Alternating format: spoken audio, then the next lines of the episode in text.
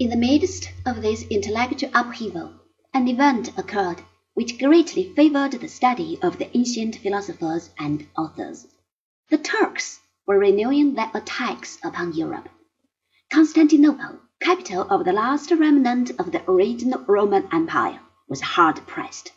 In the year 1393, the Emperor Manuel Paleologue sent Emmanuel Chrysoloras to Western Europe to explain the desperate state of old Byzantium and to ask for aid. This aid never came.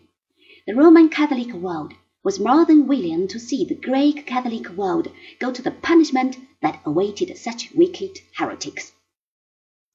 But, however indifferent Western Europe might be to the fate of the Byzantines, they were greatly interested in the ancient Greeks, whose colonists had founded the city on the Bosphorus ten centuries after the Trojan War. They wanted to learn Greek that they might read Aristotle and Homer and Plato.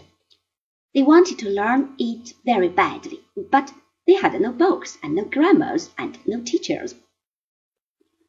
The magistrates of Florence heard of the visit of Chrysoloras. The people of that city were crazy to learn Greek.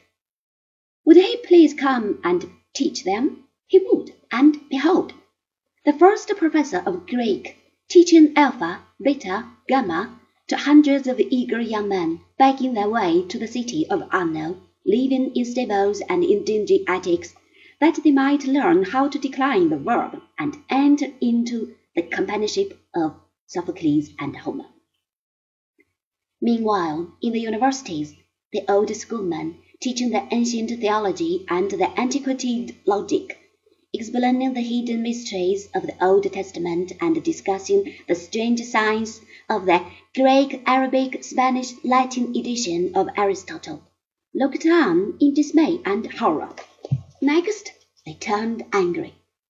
This thing was going too far.